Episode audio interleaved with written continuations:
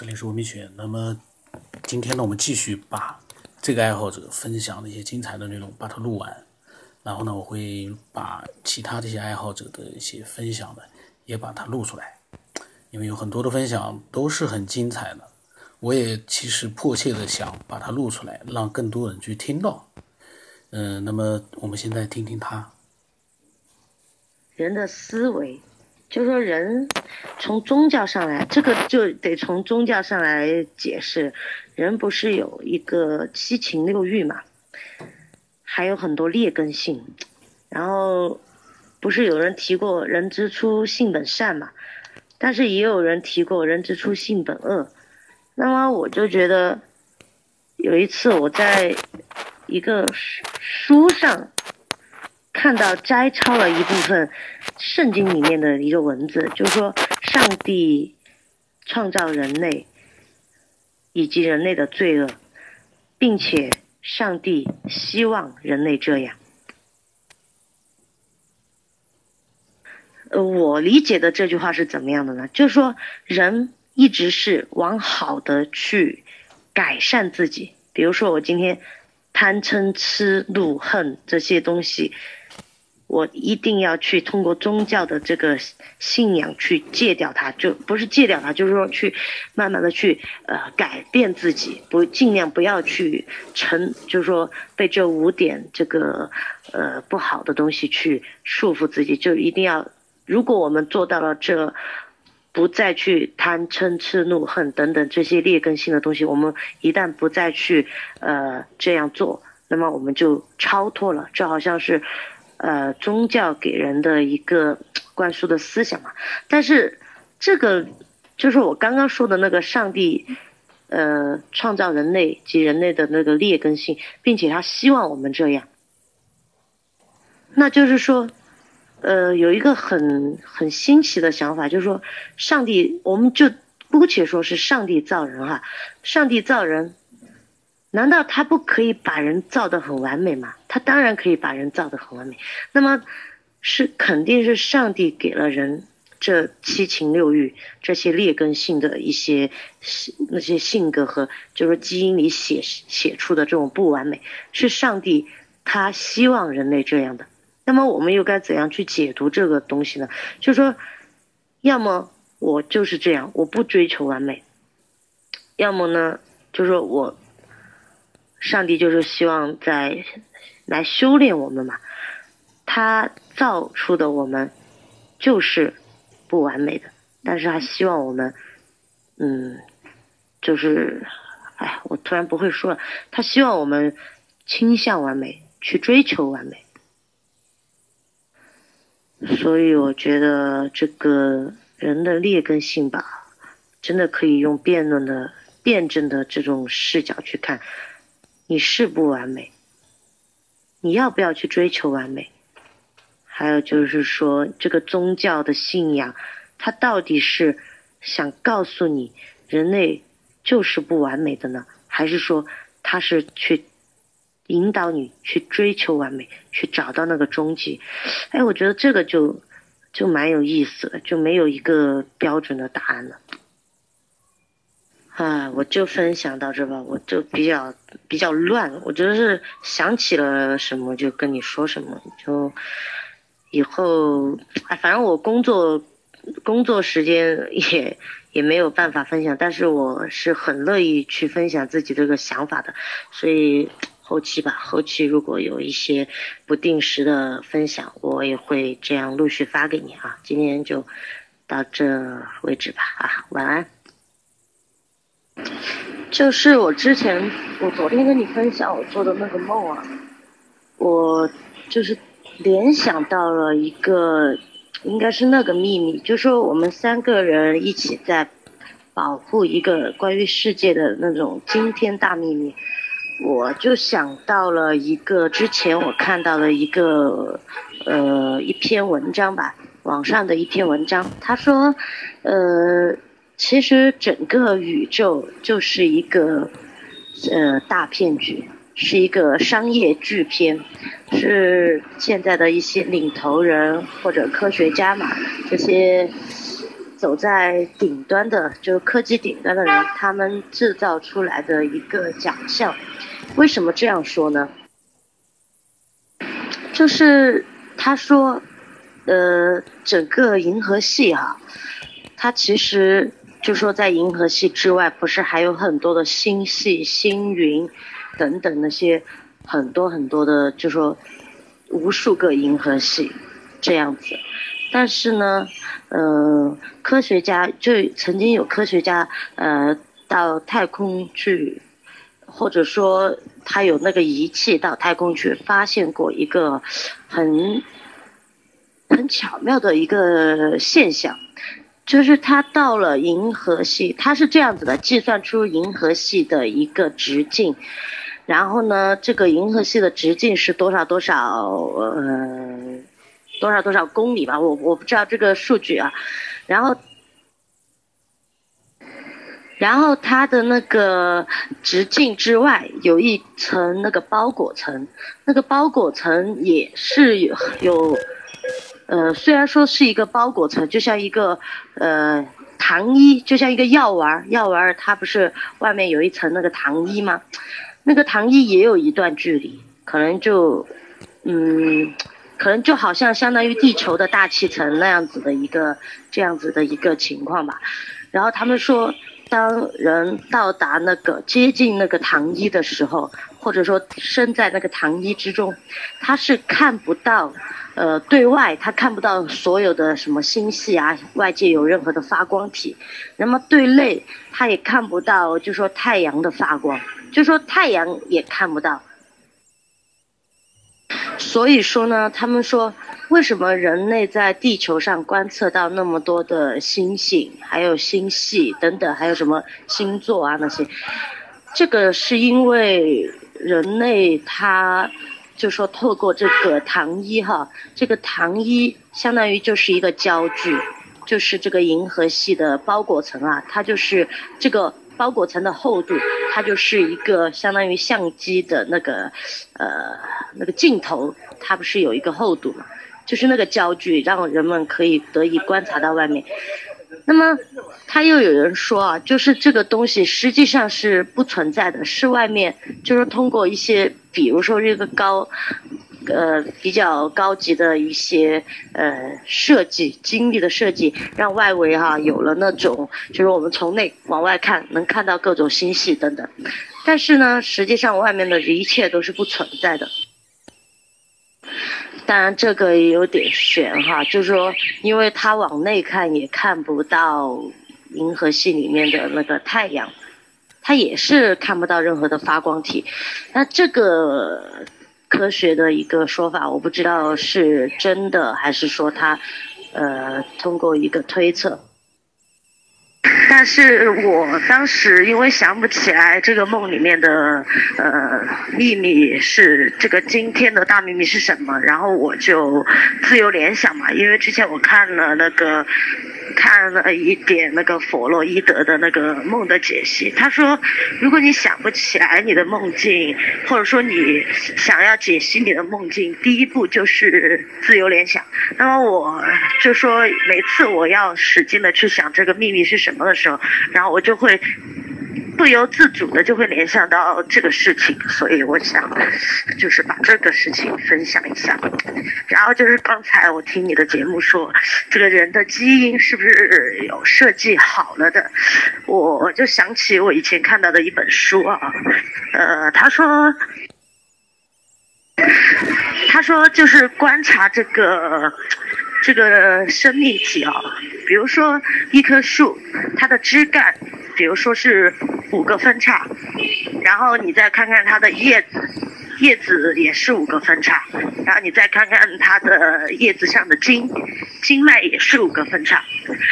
然后你再看看人啊，人是。人他就是五个分叉嘛，就是头，然后四肢，然后他的那个手和脚，他的那个算是分支吧，也是五个分叉。我觉得这个也是一个比较认同你的那个说法，就说被设计好了的吧，已经被设计好了，然后就按照这样子来生长。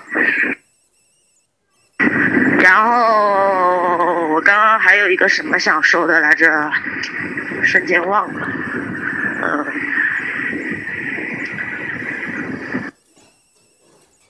哦，就是之前看到一个电影叫《普罗米修斯》，他就是那个普罗米修斯，普普罗米修斯，他是一个呃，相当于大天使嘛，然后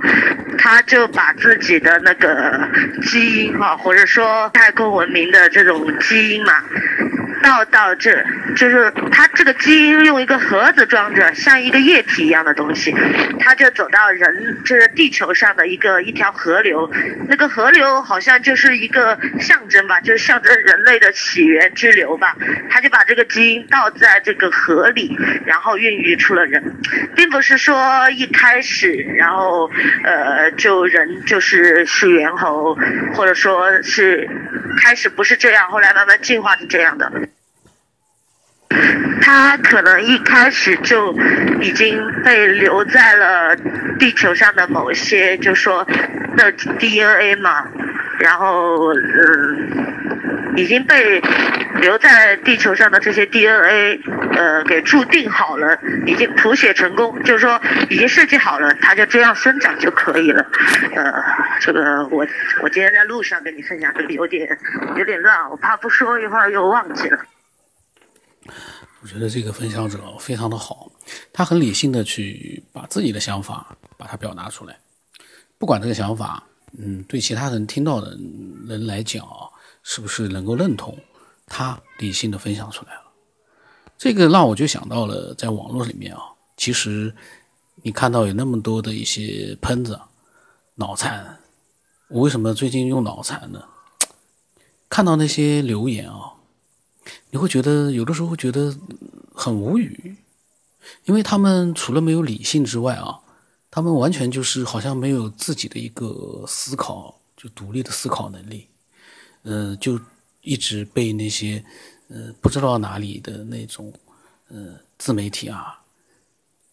一看，有的人一看，哎呦，这个自媒体又在瞎说啊，但是呢，也有非常多的人。我有的时候很郁闷，呃，就是就是说不是郁闷啊，就是觉得很奇怪，呃，明明有的一些打开来一看，标题和里面的内容完全都是颠倒，就是说里面的内容啊，啥都没讲清楚，标题呢跟内容也不一样，但是居然，嗯，很多人留言根本不管那个内容里面是不是颠三倒四的，什么乱七八糟的都没有弄明白任何的一个事情，他们居然会根据这个标题去。嗯，留言，我就觉得很纳闷儿，他们有没有看这个文章？这 个文章从头到尾很多，跟标题不单没有关系就算了，你最起码把一个事情把它能够弄明白、说清楚，没有，里面全部都是一些让你觉得很无语的东西。但是呢，居然有人一本正经的在留言里面开始讨论起来了，我就很郁闷了。我在想，哎呀，他们是到底是什么样一个状况啊？这其实，呃，呃，当然又提到这个了，因为我每次这个看到那些铺天盖地的留言啊，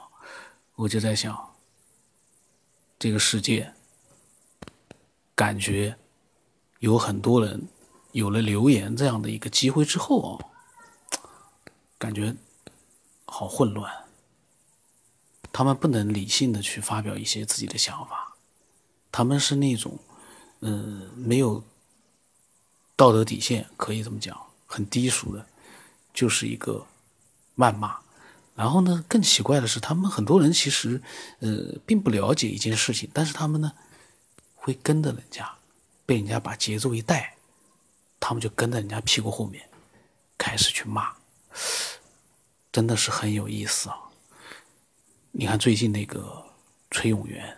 袁立，他们在网上面呢。也是有很多的各种各样的一个言论，不管他们是不是斗士，我是理性的，我就在想，为什么那么多人完全不知道他们所说的这些内容到底是真实情况是怎么样的情况之下啊，就无条件的，没有任何的一个理性的这样的一个呃，就是说状态的，去盲目的去追捧啊，这个很可怕。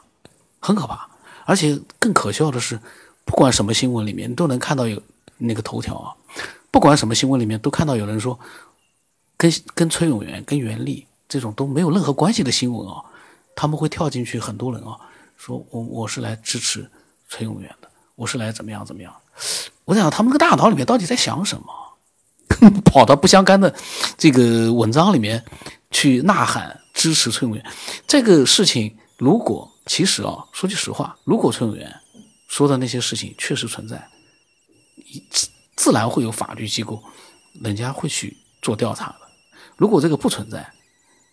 当然很多人也在讲了，我不管他怎么样，他反正就是个斗士，他反对的反正就是那些啊那些这个投那个有钱人，我就要支持他。感觉很恐怖啊，很恐怖，没有任何理性的，就是一个去仇富。当然，像我虽然说我没钱，我们没有钱，但是呢，我觉得只要他没有违法，他有本事赚那个钱，他去享福，那都是他的事儿。我不能因为说我们不能因为说我们自己没钱，我们很穷，看到人家有钱，你就被崔永元。崔永元当然是好了啊。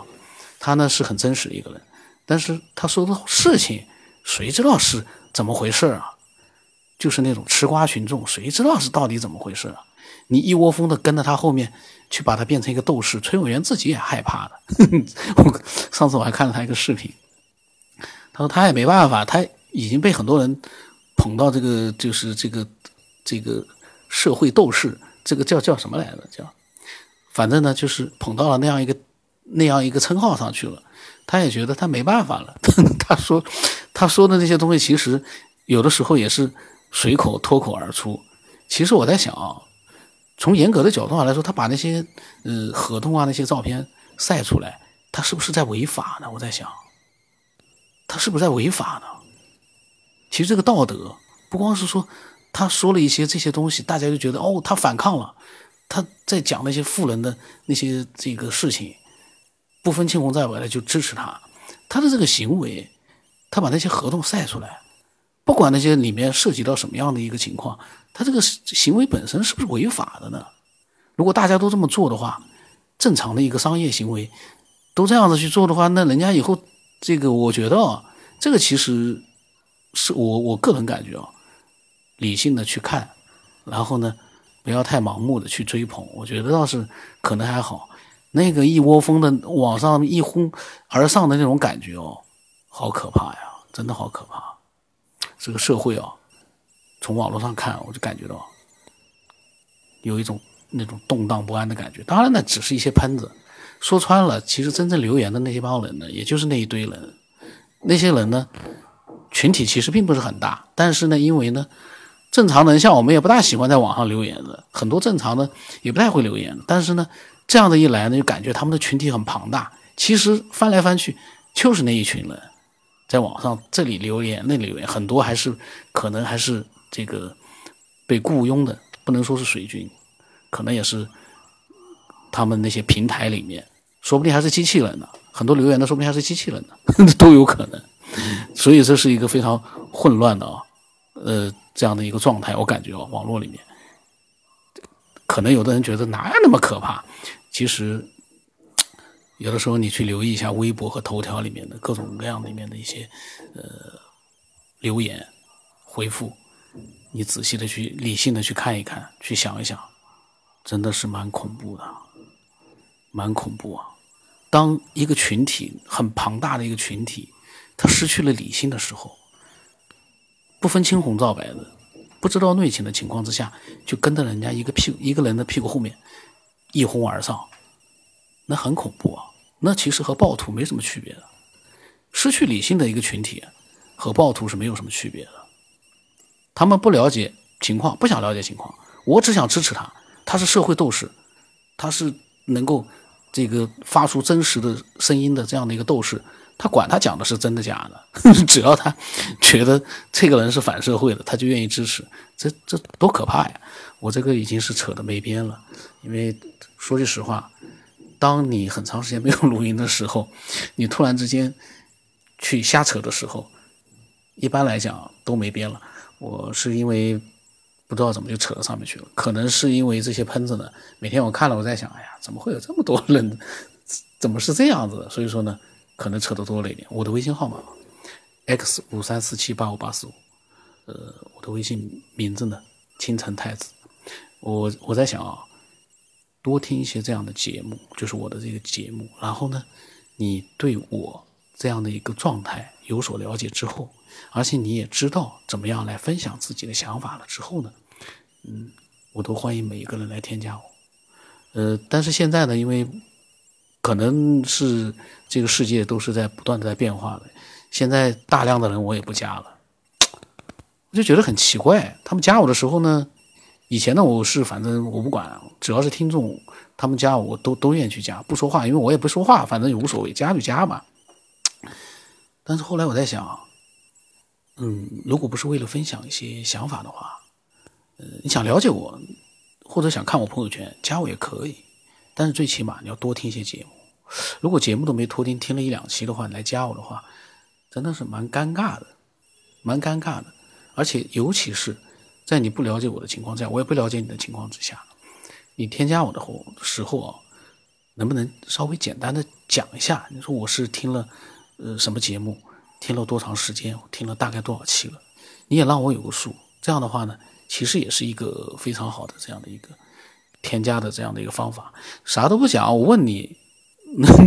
我每次我都要，我现在呢是每个每次加我都要问一下，你是不是听了那个什么什么节目了？嗯，听了多久了？我都要问一下的。问了之后，有的人还是不清不楚的，我也觉得很纳闷